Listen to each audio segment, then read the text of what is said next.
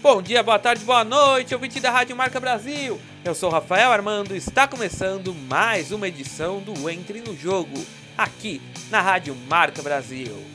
Que semana agitada, então bora para os destaques de hoje. Na NBA, a liderança não muda, mas a disputa entre as outras sete posições que se classificariam para os playoffs continua acirrada nas conferências leste e oeste. Na MLB, Mookie Betts é o novo jogador do Los Angeles Dodgers. Na NFL, Philip Rivers deixa os Chargers e Eric Weddle anuncia aposentadoria na NFL. O Entre no Jogo começa agora. Basquete!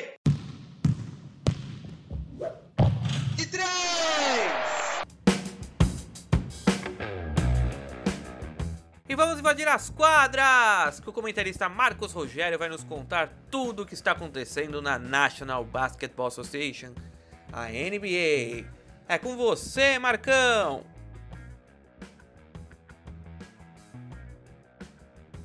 Boa noite, amigos ouvintes do programa Entre no Jogo da sua rádio Marca Brasil.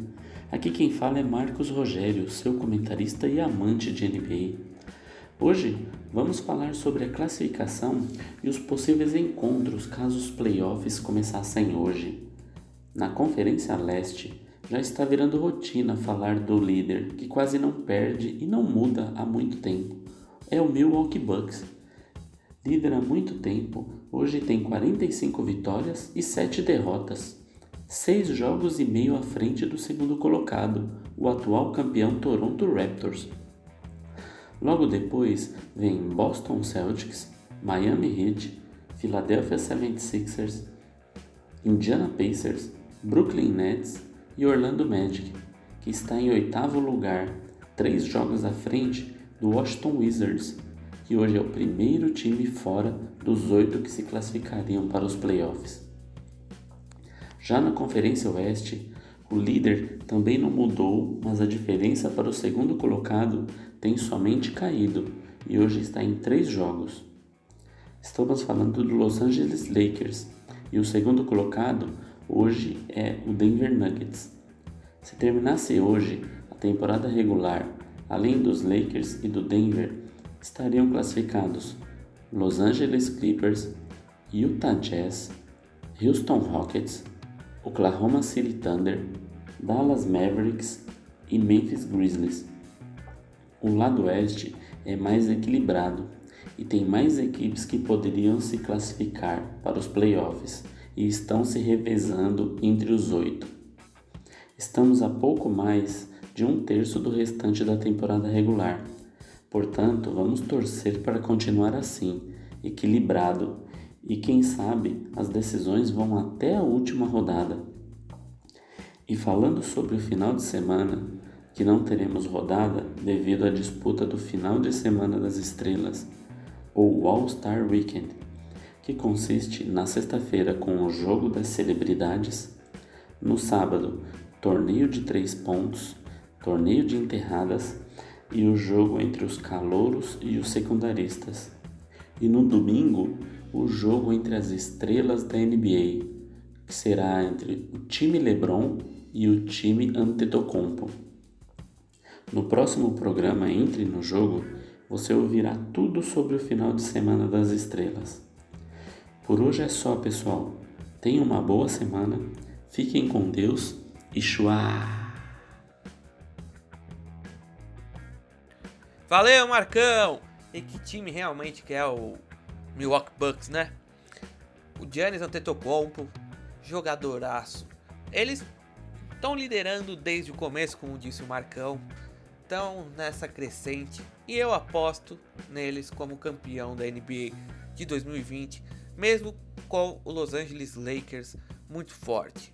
Pois o Milwaukee Bucks já vem há alguns anos demonstrando a sua força e os Lakers, a partir do ano passado e agora com a chegada do Anthony Davis, melhoraram, mas eu ainda aposto nos Bucks como os campeões da NBA no final dessa temporada. Se não ganharem, aí foi um palpite furado. Mas quem não palpita, não se arrisca e é sempre legal brincar. Então, vamos para o próximo esporte. Beisebol! Home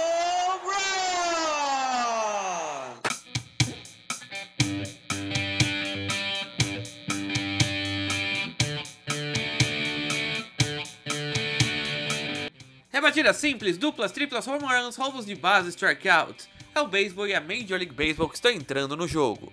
E dia 21 de fevereiro começa o Spring Training de 2020. Será um mês de jogos de pré-temporada. E um mês depois começa a temporada regular no dia 26 de março.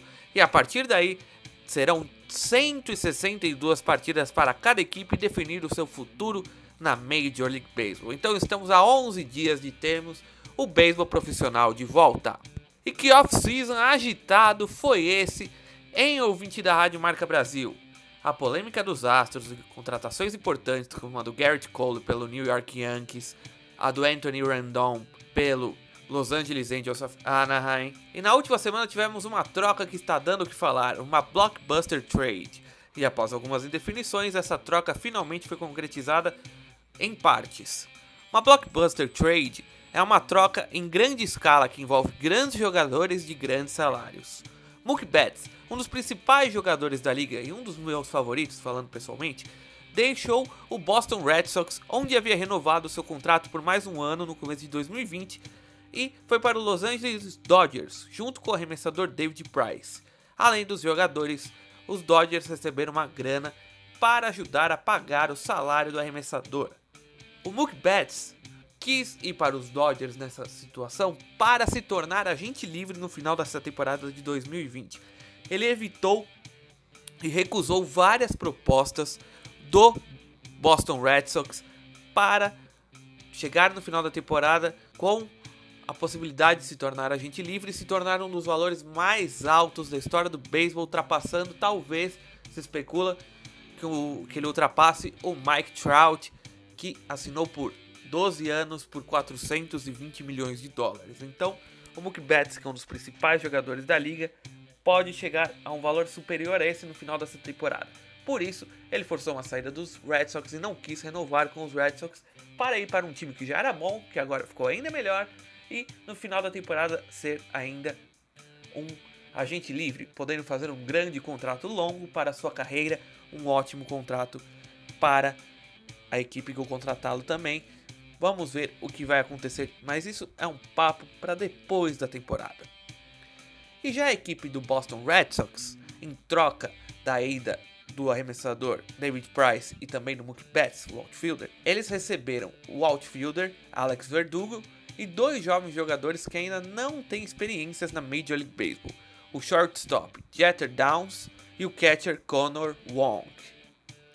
E o anúncio da troca de Betts foi dado pela imprensa americana no dia 4, na terça passada, logo depois que acabou o último entre no jogo. Mas ela só se concretizou no dia 9, no último domingo, por conta de que outro time que também estava envolvido nessa blockbuster trade, o Minnesota Twins, que a princípio mandaria o arremessador venezuelano Brusdar Graterol para o Boston Red Sox, mas os Red Sox não quis o atleta, alegando que ele não era um arremessador titular e sim um arremessador reliever, né, do bullpen, e eles não estavam precisando de relievers e sim de um titular. Com isso, começou um embrólio entre as equipes e quase que mela essa troca. E então, já que os Red Sox não quiseram mais o atleta, o arremessador foi parar nos Dodgers junto com o outfielder Luke Rayleigh e também os Dodgers receberam a escolha de número 67 do draft de 2020. E em troca, os Twins receberam o arremessador japonês Kenta Maeda. Outra troca casada nessa blockbuster trade era entre o Los Angeles Dodgers e o Los Angeles Angels of Anaheim. Os Angels receberiam o outfielder Jock Peterson junto com o prospecto Andy Pages e também o arremessador Ross Stripling. Já os Dodgers receberiam o jovem segunda base Luis Refingo. Mas essa negociação melou e Jock Peterson, um dos principais jogadores dos Dodgers na última temporada, vai continuar em Los Angeles. Mas agora Vamos mudar um pouco de assunto, pois uma dúvida paira ao ar do mais alto nível do beisebol profissional. Uma nova regra que iniciará em 2020, onde os arremessadores terão de arremessar contra no mínimo isso, no mínimo três jogadores. Essa regra vai atrapalhar os times ou vai ajudar o esporte? Vamos debater agora esse assunto. A ideia principal dessa regra é agilizar a partida e evitar trocas de atletas e longas pausas. O beisebol é um esporte longo. Quem gosta de beisebol está acostumado com isso. E o beisebol sempre esteve ligado com, como um passatempo para os americanos passarem a tarde em uma partida de beisebol, comendo piquenique com a sua família enquanto assistem o jogo. É a tradição desse esporte. Por isso que a maioria dos jogos ainda são à tarde mesmo com os estádios tendo iluminações noturnas e terem muitos jogos à noite também. Mas, por exemplo, um exemplo bom é o estádio dos Cubs, o Wrigley Field. Pois é um, o estádio está num bairro residencial e, e a maioria dos jogos são à tarde, então as famílias levam os seus filhos, os pais levam seus filhos para assistir o jogo, para passar a tarde com eles. E essa é a tradição do beisebol. Mas o mundo mudou e ele está mais dinâmico. E com isso o beisebol teria que mudar também para, digamos assim, sobreviver e o jogo ficando menor, para, digamos assim, para sobreviver ou se adaptar aos tempos modernos. As pessoas serem mais dinâmicas, o beisebol também teria que passar por uma transformação para se tornar um esporte mais dinâmico. O jogo ficando menor atrairia um público maior. E acredito que evoluções no esporte sejam boas para todos, tanto quanto para atletas, dirigentes e torcedores. Mas essa nova regra fará com que estratégias muitas vezes sejam quebradas. Eu vou tentar explicar de uma maneira simplificada. Até a temporada passada, seus treinadores poderiam trocar seu arremessador que estava no montinho naquele momento após apenas uma eliminação. Agora essa regra passou para três eliminações. E o porquê essa nova regra pode quebrar uma estratégia? Vamos lá. Imagine a situação. Parte alta da nona entrada. O time visitante está ganhando a partida por 2 a 0. Entra um jogador do bullpen para tentar fechar a partida e dar a vitória ao time visitante. Mas esse jogador não entrou num bom dia da carreira dele. Ele eliminou o primeiro jogador, até aí tudo bem, mas logo em seguida, jogadores na terceira e na segunda base. Com a antiga regra, o treinador poderia remover esse atleta e tentar colocar outro para tentar evitar mais jogadores em base ou que corridas fossem anotadas. Mas com essa nova regra, o arremessador seria obrigado a ficar no jogo até eliminar mais dois jogadores. Nesse cenário, o time visitante poderia ver a sua vitória ir por ralo abaixo, pois não poderia trocar o arremessador que não estava no mau dia até que ele eliminasse mais dois jogadores. Vai saber quanto terminaria esse placar e por estar na nona entrada nessa situação, o jogo acabaria com a vitória do time da casa. Outro exemplo: o time está com um arremessador destro. Vem o melhor rebatedor do time adversário, que é canhoto. Canhotos rebatem melhor contra destros. Isso é estatística. Você, como treinador, o que faria? Trocaria o seu arremessador por um canhoto, certo? Mas e se ele não tiver eliminado três jogadores? Ele ainda não vai poder sair de campo para dar, dar lugar a outro. Essa nova regra foi idealizada pelo comissário da Major League Baseball, Rob Manfred. O manda-chuva do beisebol já havia alterado uma regra em 2018, a Intentional Walk, onde o treinador poderia escolher se ele queria que o rebatedor andasse para a primeira base, sem o arremessador ter de jogar quatro bolas para fora da zona de strike de maneira intencional para chegar ao mesmo resultado. E também foi inserido em ligas menores um timer de 2 minutos para arremessadores lançarem a bola contra o rebatedor. Todas essas ideias são para acelerar o jogo. Eu sou a favor de acelerar o jogo, sou a favor que modernize o esporte, mas a modernidade não pode acabar com a essência do esporte, não pode acabar com uma estratégia do esporte. Quando elas alteram a maneira do jogo ser jogado, causa estranheza, preocupação e incertezas. E agora o que temos a fazer é aguardar o começo da temporada e ver o resultado. E agora é a hora da minha segunda crônica aqui no Entre no Jogo. Semana passada falei sobre Jack Robinson e Ernie Banks. Agora falarei de um ídolo do esporte que completou 125 anos. Quem? George Herman Ruth, ou simplesmente Babe Ruth. Aposto que todo fã de beisebol e provavelmente de todos os esportes ouviu falar pelo menos uma vez na vida desse ícone esportivo. Existem tantas histórias incríveis sobre Babe Ruth que fiquei em dúvida qual traria aqui nessa crônica de aniversário. Qual seria? Aquele apontou para o campo central do Wrigley Field e marcou um home run histórico? Seria a história de sua polêmica ida para o New York Yankees? Seria o fato de ele ter mudado para sempre o esporte chamado de passatempo nacional? Não, tive uma ideia melhor. Pelo menos na minha opinião. Vamos ver o que você acha, ouvinte da Rádio Marca Brasil. Essas histórias ficam para outras crônicas, então eu quis misturar a história do Babe Ruth do beisebol com comparativos da história do futebol e também da história do mundo para você entender o tempo histórico em que George Herman Ruth viveu.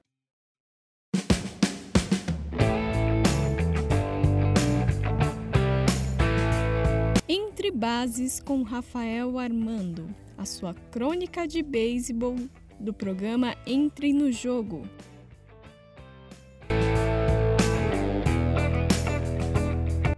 Você já reparou para pensar quando certas coisas aconteceram? George Herman Ruth, ou simplesmente Babe Ruth, nasceu no dia 6 de fevereiro de 1895. 1895, século 19. O nascimento do pequeno Baby aconteceu um pouco mais de dois meses antes do futebol ter a sua primeira partida disputada aqui no Brasil. Mesmo ano em que o Clube de Regatas do Flamengo foi fundado para competir no remo.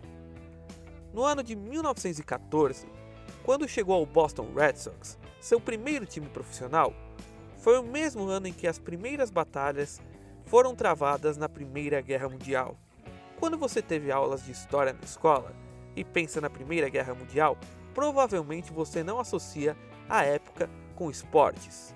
Mas foi nessa época que o jovem arremessador Babe Ruth apareceu para o mundo dos esportes.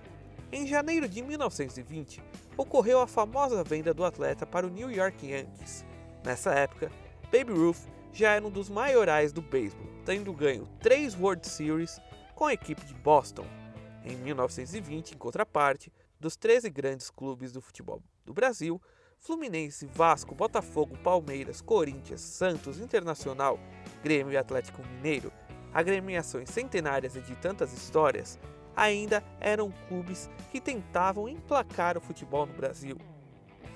Nos Yankees, Babe Ruth jogou de 1920 até 1934. Nos anos jogando em Nova York, foram mais quatro World Series.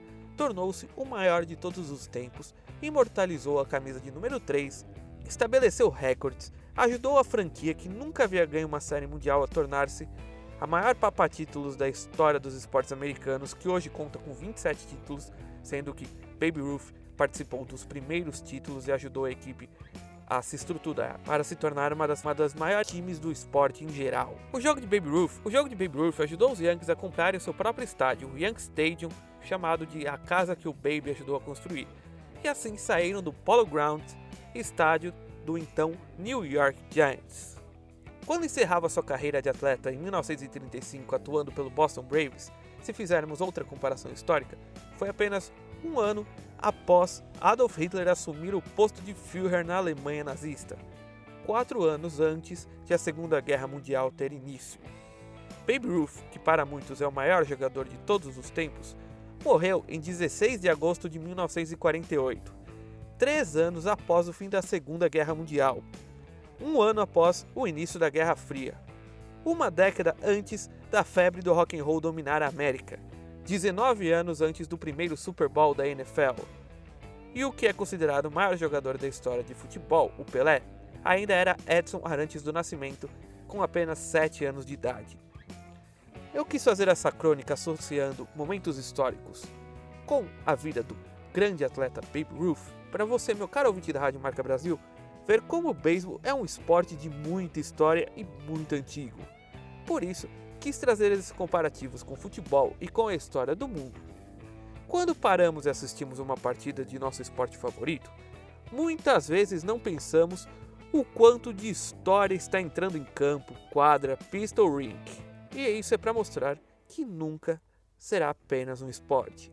Longa vida à história do grande George Herman Ruth, o Babe Ruth.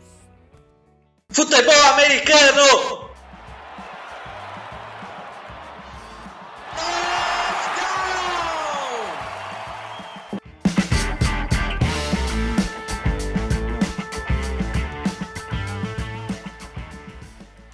30 jardas, corridas alucinantes, dribles, tackles, fumbles, gols e touchdowns. É o futebol americano e a National Football League que estão entrando no jogo. Estamos com o tempo corrido, então vamos direto com o comentarista Lucas Biagio, que vai nos trazer as informações do futebol americano. É com você, Lucas! Boa noite, caros fãs, tudo bem? Aproveitando o clima de Oscar que rolou no final de semana, Matthew Cherry, um ex-jogador da NFL, repetiu o feito de Cole Bryant e foi mais um atleta a ganhar a estatueta hollywoodiana. Cherry tem 38 anos e se tornou profissional em 2004. Ele passou pelas franquias de Jacksonville, Cincinnati, Carolina e Baltimore, mas nunca entrou em campo. Infelizmente, o jogador vivia sendo dispensado e contratado e só participava da equipe de treinos. Até que em 2017 desistiu do esporte e foi seguir sua carreira no cinema, e deu certo. Ele venceu o Oscar na categoria de melhor curta de animação por Hair Love, um filminho de 7 minutos que mostra um pai negro tentando aprender a cuidar do cabelo crespo da filha. Matthew Cherry dedicou o prêmio a Cole Bryant, que em 2018 é, venceu na mesma categoria por Dear Basketball, um curta que conta seu adeus às quadras de basquete da NBA. E mais uma barreira está para ser quebrada na NFL. O Washington Redskins deve contratar Jennifer King como treinadora assistente, tornando-se a primeira mulher negra em uma comissão técnica em tempo integral de uma equipe da liga. Ela já esteve na comissão técnica do head coach de Washington, Ron Rivera, como estagiária em 2017 e agora pode se igualar a mais três assistentes mulheres da NFL. Maral Javadifer, treinadora de força e condicionamento dos Buccaneers, Laurie Lacuste, treinadora assistente da defensive line também dos Bucks e assistente ofensiva dos 49ers, Kate Sowers. Após 16 temporadas, Philip Rivers deixa os Chargers, vira mais um quarterback free agent e espera seu futuro na liga. E há especulações de que Ken Newton, quarterback dos Panthers, irá substituí-lo na franquia de Los Angeles, mas isso veremos ao longo da intertemporada. E o safety Eric Weddle anunciou seu fim da NFL após 13 temporadas. O atleta de 35 anos passou por Chargers, Ravens e Rams e decidiu se aposentar após passar por uma cirurgia no menisco do joelho e descobrir que Los Angeles, seu último time, buscaria um jogador da sua posição no próximo draft. Ele deixa a NFL com 210 jogos na carreira, 6 Pro Bowls, 30 interceptações, 5 touchdowns, além de ser candidato ao Hall da Fama para a turma de 2025. Bom pessoal, por hoje é só, até mais. De Lucas Biagio para o programa Entre no Jogo. Valeu, Lucas, e vamos para o próximo esporte. Hockey no gelo!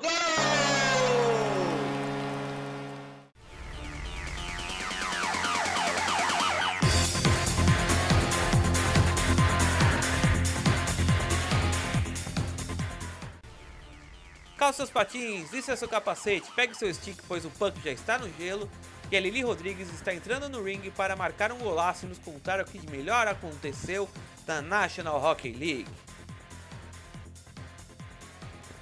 Olá, eu sou a Lili Rodrigues e vou falar hoje para vocês um pouquinho sobre Olimpíadas e NHL.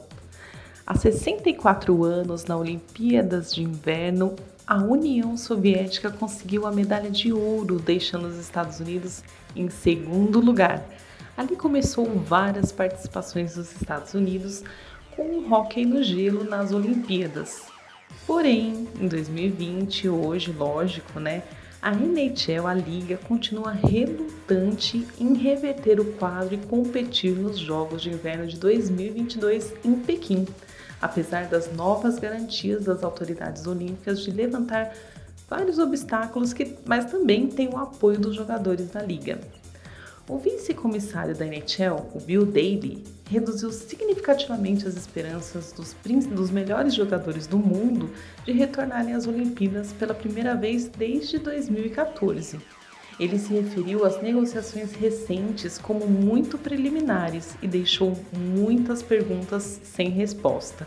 Segundo ele, ainda não chegaram nem de fato perto de estar lá, perto das Olimpíadas. E disse também que nesse momento eles continuam a acreditar que os negativos superam os positivos, ou seja, parece que a liga não está mesmo a fim de participar das Olimpíadas de Pequim sem alguma garantia do próprio Comitê Olímpico. O diretor da NHLPA, o Don Fair, respondeu à agência Associated Press que esperava que a NHL não tivesse mexendo com o sindicato no que diz respeito à questão da participação olímpica. Ele não consegue entender por que alguém não gostaria de participar dessa oportunidade porque ela não aparece todos os dias, que é o caso das Olimpíadas de Pequim. O revés nas discussões ocorre uma semana depois que os funcionários da NHL e também da NHLPA participaram de uma reunião em Nova York onde a Federação Internacional de Hockey no Gelo forneceu muitas garantias verbais, mas poucas por escrito, lógico, abordando muitas preocupações que levariam a liga a recusar-se a participar dos Jogos de Inverno do, da Coreia do Sul a NHL havia participado das cinco Olimpíadas anteriores até então. Entre as questões de longa data, o chefe da, dessa federação, o René Feisel, abordou o pagamento das despesas de viagem do seguro dos jogadores.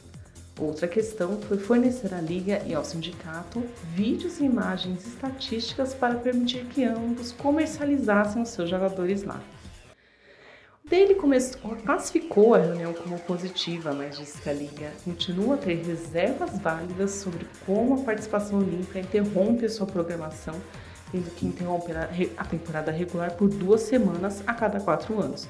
O que para a NHL, sinceramente, não é nada, né, gente? São duas semanas a cada quatro anos para participar de uma Olimpíadas, né?